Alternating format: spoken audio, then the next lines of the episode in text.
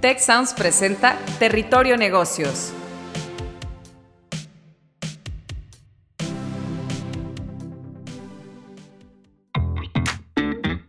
Ahora entramos a Territorio Negocios. Un espacio de diálogo y reflexión sobre las nuevas tendencias y transformaciones de los negocios en México, América Latina y el mundo. Yo soy Alicia Galindo. Yo soy Jaime Martínez y te damos la bienvenida al podcast de EGADE Business School y la Escuela de Negocios del Tecnológico de Monterrey. Hola a todos, bienvenidas y bienvenidos a un episodio más de Territorio Negocios. Muchas gracias por escucharnos y recuerden que nos pueden escuchar y unirse a la conversación con el hashtag Territorio Negocios en la red social de su preferencia. Y pues bueno, el día de hoy tenemos un episodio más, uno de los temas que sinceramente no es mi fuerte, pero es todo mi interés. El, día de hoy eh, el tema es eh, gira sobre cómo hacer marcas más auténticas de celebridades, haciendo más auténticas las marcas de celebridades. Y para este tema que es muy interesante hoy más que nunca. Tenemos a una invitada de lujo que la verdad, eh, pues estoy muy contenta de tenerla. Ella es Lucila Osorio, es profesora investigadora del Departamento de Mercadotecnia e Inteligencia de Negocios de GADE Business School. Y pues bueno, nos va a estar platicando sobre todo este tema. Lucila, muchas gracias por estar con nosotros y bienvenida. Muchas gracias, Alicia. Eh, pues muy contenta de participar en Territorio Negocios por primera vez. Espero que no sea la última. Eh, yo estoy segura que no, o al menos yo sí te estaré buscando para ver este tema porque está muy interesante. Déjenme ya para entrar en contexto sobre lo que vamos a estar platicando. Eh, la verdad es que el auge de las redes sociales ha impulsado muchísimo el crecimiento de la industria de las celebridades, de los famosos pues no sé si se les pueda clasificar como influencers o no, quienes a través de sus actuaciones públicas o privadas pues crean identidades de marca, asociaciones, imágenes, rasgos y personalidades que definen una marca. En este contexto, el término celebrity brand, que es marca de celebridades en español, pues surge para designar aquellas personas conocidas y de alto perfil que generan un valor precisamente de marca y que se benefician de su fama. Una de las formas más populares de hacerlo pues es a través del lanzamiento de nuevas líneas de producto bajo su nombre e imagen, las cuales pueden ser consideradas como unas extensiones de marca de estas personas, de estas celebridades. De esta manera no solamente se incrementa el valor de su marca, sino fortalece su relación con los consumidores y definitivamente hoy más que nunca hemos visto cómo estos famosos y famosas mueven una industria multimillonaria. Entonces, de eso vamos a estar platicando el día de hoy. Es un tema muy interesante y con esto, pues empiezo la primera pregunta, Lucila, eh, en donde yo te diría, bueno, ¿qué importancia tienen las celebridades para las marcas y qué tipo de acuerdos pueden generar para conseguir una relación ganar-ganar? Porque está creciendo este mercado y yo creo que alguno de mis alumnos o nuestros alumnos nos preguntarían si esta es una carrera que se pueda seguir y que sea sobre todo redituable. ¿Qué nos puedes comentar? Claro que sí, mira, como bien comentas, esta es una industria multimillonaria, eh, incluso muchos estudiosos señalan a estos eh, productos de celebridad como el futuro del retail. Eh, las celebridades desde siempre han estado al servicio de las marcas. el, el, camino más común ha sido eh, como portavoces o embajadores de marca cuando podemos ver entonces a celebridades en, eh, la publicidad de otros productos. Eh, esto lo hacen las marcas en un esfuerzo para personificarse y lograr establecer estas relaciones afectivas, sólidas y duraderas con los consumidores. Como seres humanos nos es más fácil relacionarlos con otro ser humano que con una marca que es un ente abstracto. Entonces, eh, ejemplos, pues hay muchísimos, ¿no? Eh, incluso leía eh, justamente ayer Johnny Depp, el actor que, pues ha estado, ¿verdad?, en el, en el reflectores en los últimos días. Él es el portavoz de una fragancia de la marca Dior, Dior Sauvage, y las ventas de este perfume, bueno, crecieron exponencialmente en los últimos días debido pues a, ese foco mediático del que el actor también formó parte. Eh, otra manera eh, que también eh, lo han hecho es colaborando con marcas establecidas, ¿no? el ejemplo más famoso de esto puede ser la colaboración entre el basquetbolista Michael Jordan con la marca Nike, que tienen, llevan más de 20 años lanzando al mercado pues los, los, zapatos deportivos, ¿no? Tan, tan famosos, pero hay eh, lo vemos también en, otras categorías, colaboraciones entre marcas de, generalmente de moda o belleza con alguna celebridad, ¿no? Rihanna, Madonna, han sido también algunas. Eh, muchos detallistas han utilizado estas colaboraciones también como una fuente de diferenciación. Tenemos a Target o a Macy's que, que tienen muchos productos exclusivos desarrollados en conjunto con alguna celebridad lo que también les da pues mucho, mucho renombre. Y una tercera vía es cuando la celebridad decide, en vez de estar ayudando a la marca de otro, lanzar su propio producto. Su... Entonces aquí esto tampoco es nuevo. Eh, por ejemplo, desde los 80, no sé si recuerdas esos videos de aerobics que, lanzó Jim Fonda. Bueno, pues estos clasifican, clasifican en esto. Es cuando la celebridad le pone su nombre e imagen a, un producto. Entonces, de ese eh, este, tipo de productos fueron justamente el foco de eh, una investigación que realizamos eh, unos profesores de, de GADE Business School y, tu servidora. Pues es, está muy interesante y fíjate, ahorita que mencionaste la palabra aerobics, me, me, río mucho, me hiciste reír porque me acordé mucho de, de, mi infancia y ahorita como esa palabra, pero es parte de la mercadotecnia, parte de cómo se ha ido rebrandeando pues todo esto, ¿no? Ahorita ya hay pilates, ya hay fitness, etcétera. Y en función ahorita lo que decías, si tú como en tu experiencia de investigadora, bueno, tú y yo somos investigadoras, hacemos estos estudios, ¿has encontrado tú esta, pues esta evidencia empírica de cómo reaccionan o cómo interaccionan los consumidores con, con estos bienes de consumo, con lo que promueven estas celebridades? Sí, justamente el, estudio que queríamos eh, nosotros probar es qué variables son las que como consumidores tomamos en cuenta al momento de evaluar estas, estas ofertas. La verdad es que abundan y como consumidores estamos expuestos a ellos eh, ya sea a través de medios tradicionales, pero también, como bien dijiste al inicio de nuestra plática, las redes sociales.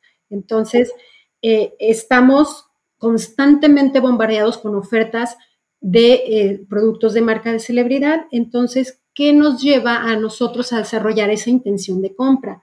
Eh, la explicación más frecuente o la que al menos te dan por la parte de practitioners es el apego. Si nosotros desarrollamos cierto apego hacia alguna celebridad, nos gusta, nos, es nuestra celebridad favorita, pues existirá en nosotros esa intención de comprar lo que sea que esta celebridad pues nos ofrezca. Eh, lo, hemos probado, se da, eh, sucede a todas las edades, desde el niño de cuatro años que quiere los tenis de Cristiano Ronaldo porque piensa que así va a jugar fútbol mejor, hasta el adulto que piensa que al usar, no sé, la fragancia de Paris Hilton, eh, probablemente lucirá más sexy, ¿no? Esto viene, te digo, por el apego. Eh, otros estudios también han demostrado que el apego por sí solo no es suficiente, también tiene que haber cierto grado de ajuste entre la celebridad y lo que está ofreciendo. Por ejemplo, eh, vamos a suponer, un chef puede entonces lanzar una línea de mm, utensilios de cocina o de sartenes y pues nosotros vemos que sí existe como un ajuste, porque digo, pues sí, sabe cocinar, pues va a saber que, cómo, desarrollar unas buenas eh, accesorios de cocina, ¿no? Entonces el grado de, ajuste también se ha probado que, que, tiene mucho que ver.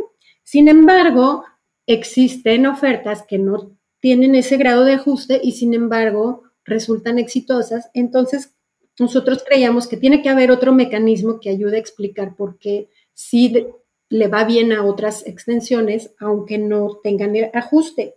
Y la respuesta que encontramos nosotros en la literatura es, es la autenticidad.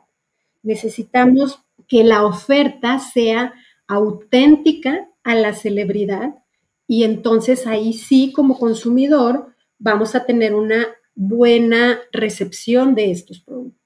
Ok, entonces estamos hablando de tres factores determinantes, que es el apego, el ajuste y la autenticidad de, la celebridad con ese producto, con ese servicio. Y, y en tu investigación, Lucila, ¿has encontrado, por ejemplo, alguna tendencia en algún sector en donde estén las celebridades? ¿Es cuestión nada más, por ejemplo, de la industria de moda o alimenticia? ¿Hay alguna eh, como que segmentación en algún tipo de, mercado o, por generaciones? ¿Qué, ¿Qué han encontrado? Fíjate que no encontramos diferencias ni por género ni por edad. Eh, en, nuestro estudio, eh, lo que sí encontramos es que el, nuestro background cultural puede influir en qué tan abiertos estamos a eh, comprar estos productos y sobre todo a percibir esta autenticidad del producto y también el grado de ajuste. Y donde también encontramos diferencias es por tipo de producto. En general, eh, tenemos un espectro de, productos, están los, en, un extremo los productos hedónicos, que son los que se supone que nos, eh, nos dan eh, gozo, placer, que puede ser a lo mejor una fragancia, un cosmético, y en el otro extremo tenemos productos funcionales, son esos productos que adquirimos porque van a realizar una mm, función más utilitaria, ¿no? Tienen una, una función, una razón de ser. Entonces, sí vemos diferencias en cómo procesamos productos utilitarios y productos hedónicos. Y también el background eh, cultural. Eh, decidimos eh, compararnos, nuestro país México, con España. yo sé que a lo mejor España dices, no, no somos tan diferentes. Bueno, sí, a pesar de, de compartir idioma, parte de historia, sí tenemos perfiles culturales diferentes, sobre todo en las dimensiones de individualismo, que eso también nos lleva a tener como diferentes formas de pensarnos. En México tenemos un pensamiento más holístico, los españoles son más analíticos. Y otra de las dimensiones que, en las que diferimos es en em, la distancia de poder. En México tenemos un, índice mucho más alto que, en España hacia eso. Entonces, nosotros, las, para nosotros las celebridades sí son percibidas todavía como esas personas con más autoridad eh, y a un nivel más alto, eh, digamos, en una jerarquía eh, que, nosotros. Entonces, estas dos dimensiones nos llevan a procesar de manera diferente las ofertas que las celebridades nos hagan. Y fue, fue muy interesante el estudio, entonces también analizamos productos funcionales y productos hedónicos y queríamos ver si efectivamente de estas tres variables, apego, ajuste y autenticidad, eh, cómo las evaluamos los mexicanos y cómo las evalúan los españoles. Y obtuvimos eh, resultados muy interesantes. Qué, qué, qué, increíble, qué interesante, Lucila. Fíjate que eh, sí recuerdo, no recuerdo ahorita el nombre del autor, del investigador que hace esas diferencias este, culturales, que de hecho son cuatro o seis dimensiones, y creo que también hablaba de cómo la cultura es o femenina o, machista, ¿no? O masculina, me parece. Entonces también tiene, tiene, un grado, no recuerdo el nombre del autor que ya lo había por ahí. Es José. Exacto, exacto. Ese es el autor, es, es, buenísimo. Yo lo uso para temas de, de, sustentabilidad porque en países emergentes contaminamos más, pero e, es increíble cómo la cultura juega un rol fundamental. Y pues bueno, ahorita platícame en lo que has visto, en tu experiencia también, en tu investigación, cuál es el rol de las redes sociales, porque sinceramente ahorita eh, en mi emprendimiento, yo doy talleres de finanzas para niños, pues se habla mucho de esta marca, ¿no? De, de cómo tienes tú que conectar con tu audiencia, de cómo tienes que tener presencia ya hoy todos los negocios en redes sociales. ¿Cuál es el papel que juegan ahorita estas redes sociales para esta aceptación, para esta percepción de estas marcas con, las celebridades? Uy, es buenísima tu pregunta. Eh, sí, definitivamente las redes es el medio que las celebridades utilizan para promover sus, propios productos. Y, en, y aquí eh, estudios previos, por ejemplo, también nos dijeron, eh, cuando hay apego, la, el, consumidor siente que, o sea, sí se genera en el consumidor un deseo por adquirir el producto que a través de sus redes eh, la celebridad nos está invitando a comprar. Pero hay estudios que han demostrado que un apego más alto hacen que el consumidor al revés se sienta ofendido, se sienta que la celebridad quiere lucrar con la relación, entonces eh, que, ese producto es solamente una forma de monetizar la relación. Entonces es ahí donde entra justamente la autenticidad. Si la oferta es auténtica, no, no pasa ese, ese efecto. Un consumidor con un alto apego percibe una oferta auténtica eh, y la procesa de manera positiva, no negativa. De ahí también uno de los eh, hallazgos de nuestro estudio es que la autenticidad de alguna manera te protege eh, contra efectos adversos que pudieras tener por tratar de monetizar la, relación o tu fama. Y, Lucila, aquí te preguntaría, ¿se puede hacer algo para, va, a sonar un poco a lo mejor redundante mi, mi pregunta, eh, pero las marcas, las empresas, las, aquí estamos hablando de personas, ¿no? O las, sí, las celebridades, se puede ser más auténtico. Hay herramientas para, para precisamente controlar estos tres elementos que dices, el apego, el ajuste, la autenticidad. O sea, se puede aprender a ser más auténtico o cuáles son las... Eh, ¿qué, haría una persona para, para poder vender más? Porque esa es la finalidad, ¿no? Bueno, aquí tenemos que discernir y son dos, dos eh, temas de autenticidad diferentes. Una es la autenticidad de la celebridad en sí misma, que eso es justamente un estudio que estamos corriendo en este momento, pero en, el, que, el que hicimos en México, en España, lo que evaluamos era la autenticidad de la oferta, del producto que te estoy queriendo vender, qué tan auténtico es, esa oferta. Y sí existen maneras de medir esa, esa autenticidad en, el producto. Eh, incluye te explico rápido, cuatro grandes dimensiones. La primera es que se apegue a los estándares de la marca, por ejemplo, de calidad, a lo que el consumidor está acostumbrado a recibir de su celebridad. Si es una celebridad muy sofisticada, pues el producto tiene que denotar esa sofisticación también, ¿no?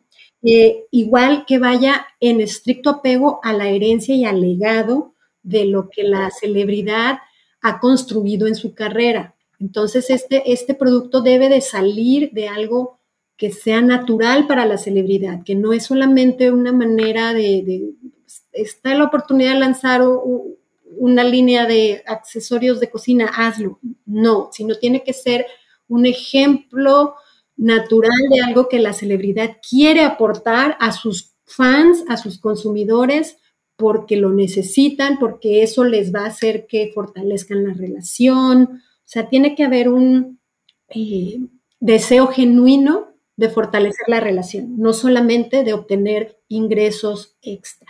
Claro, una, una, identificación también de, pues, de la historia que ha hecho esa persona y que, y que coincida, ¿no? Con su imagen, que coincida con, pues, eh, la, política de vida que ha tenido, por así decirlo, o sea, que sea ahora sí algo holístico, ¿no? O sea, que, sea natural, que se vea natural y no tan, no tan forzado. Yo, yo Mm, tendría, tendría otra. Ah, bueno, perdón, perdón, Lucila, me estabas platicando de que eran cuatro, este, eh, cuatro variantes, ¿no? Sí, eh, bueno, hablamos ya de eh, los estándares, hablamos de la herencia, el legado, hablamos lo que decías justo ahora, la esencia, ¿no? De, la marca, que se apegue a su imagen, a su esencia. Y la última es, sobre todo, evitar la explotación de la marca.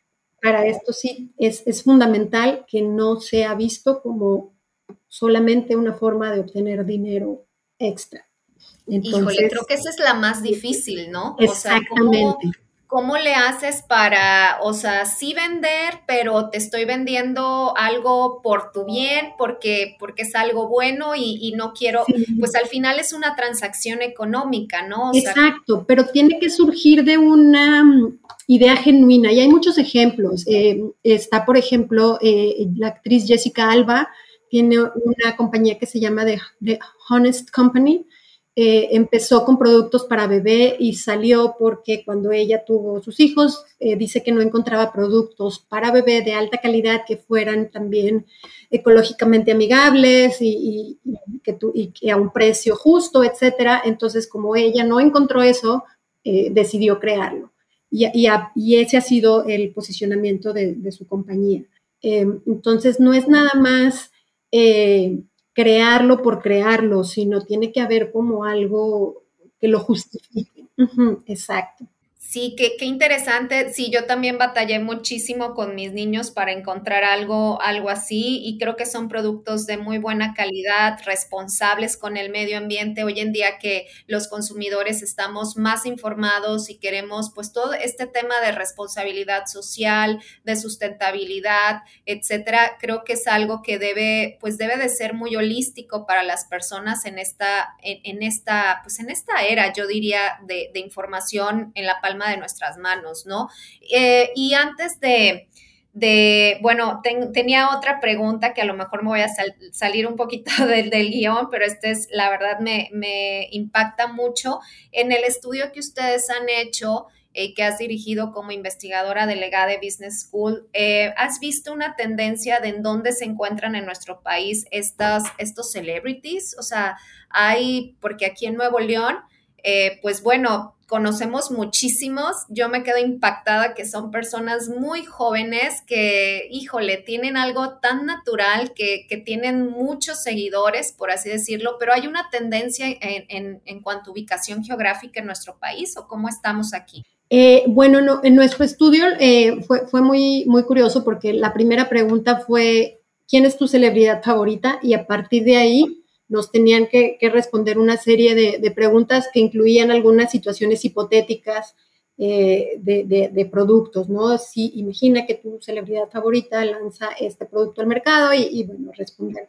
Eh, entonces, sí tuvimos muchos de estos influencers eh, en, la, lista, pero no, no fueron la mayoría. la mayoría siguen estando en los ámbitos deportivos, y eh, de entretenimiento eh, como cantantes más bien, no, pero sí tuvimos muchas menciones también de otros como estos influencers, algunos políticos, algunos chefs, eh, personas relacionadas con el arte también, pero la mayoría siguen estando en ámbitos deportivos y artísticos de entretenimiento. Sí. Sí, qué, qué, qué interesante. Tú verías, este, porque aquí a lo mejor algunos de mis alumnos o de nuestros alumnos nos están escuchando. ¿Tú crees que esta es una carrera eh, de vida que se pueda hacer, que alguien quiera dedicarse a esto y, verle futuro a esta parte? ¿O tú cómo lo ves? Sí, totalmente, totalmente. Y además, desde el punto de vista académico, eh, estas personas ¿no? que, que ahora conocemos como marcas humanas,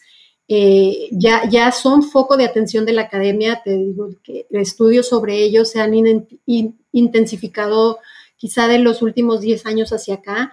Y al principio lo que los académicos veían en las marcas humanas era ver cómo las podíamos administrar como si fueran marcas.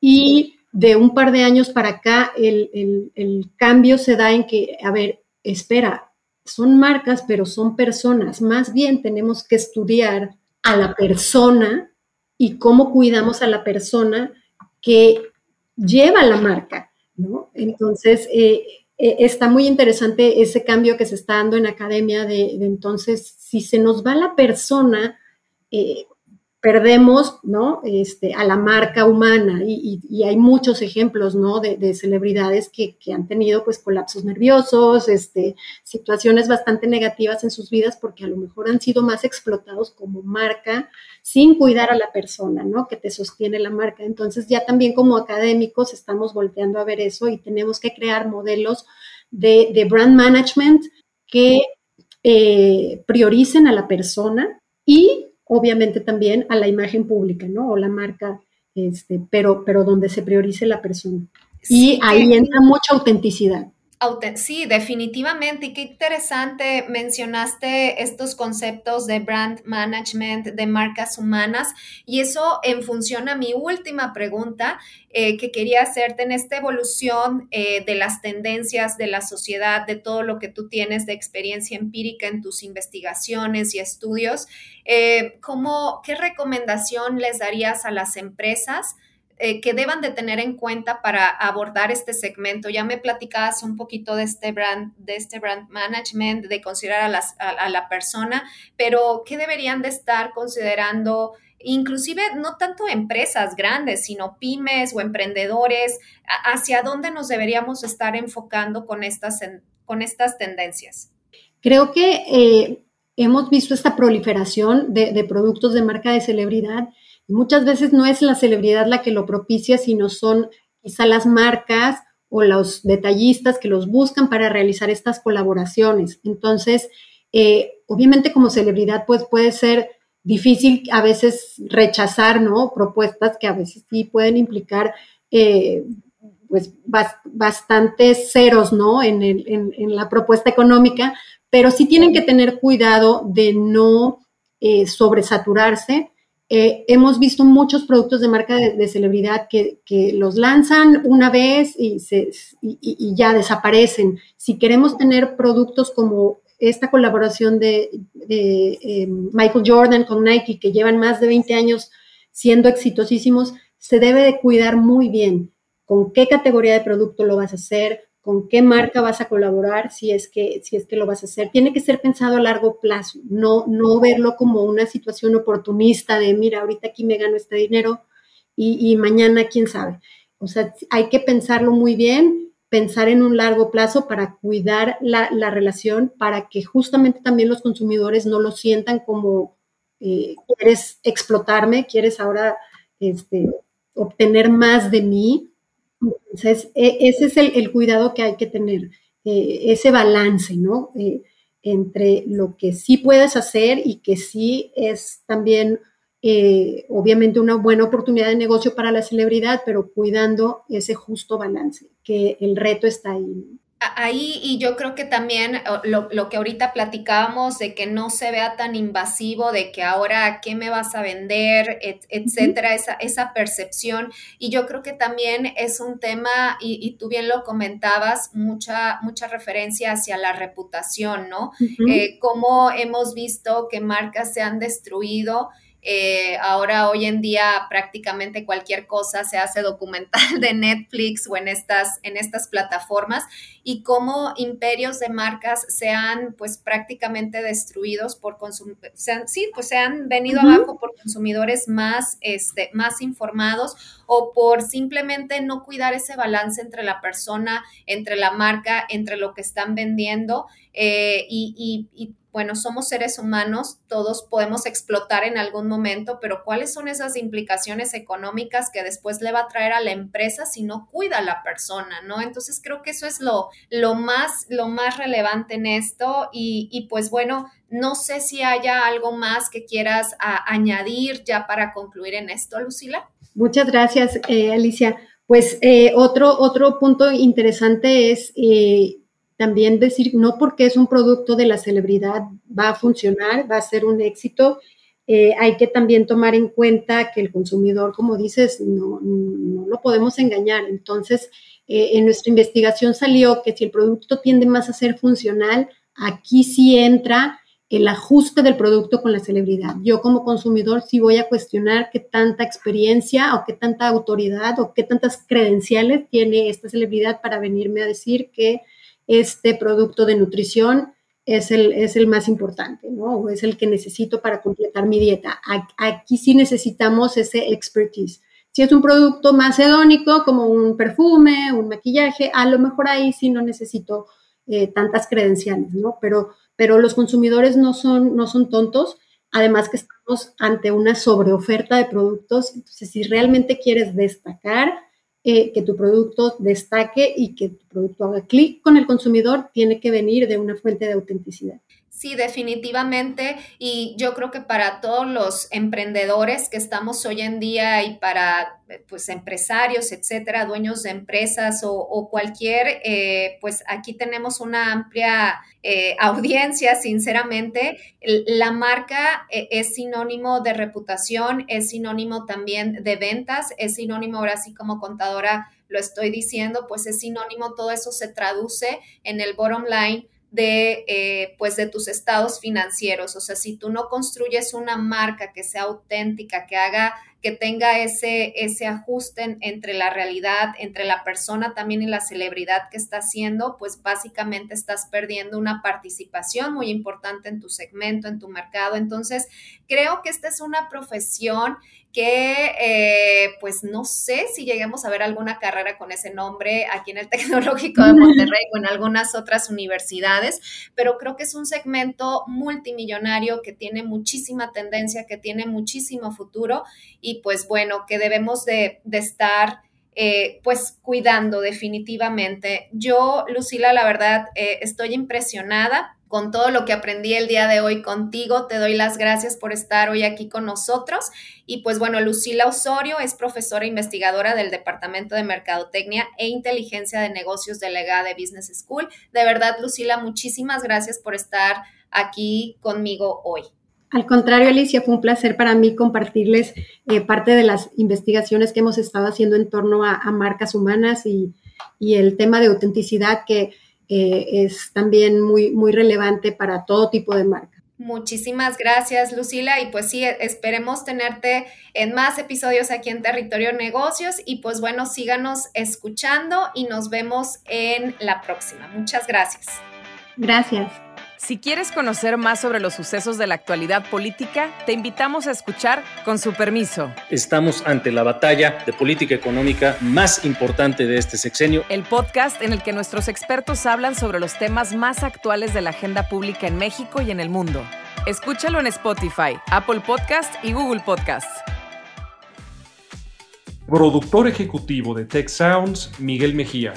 Asistente de producción, María Monroy Productores de Territorio Negocios, Carla Díaz, Diana Velázquez, Sonia López, José Ángel de la Paz y Santiago Velázquez. Diseño, Victoria Segura, Daniela Solís, Lisette Rodarte y Pilar Ortega. Postproducción, Max Pérez, Marcelo Segura y Sergio Chávez. Los invitamos a escuchar el siguiente episodio de Territorio Negocios y el resto de los programas de Tech Sounds en Spotify, Apple Podcast, Google Podcast y en tech.mx diagonal tech-medio sounds.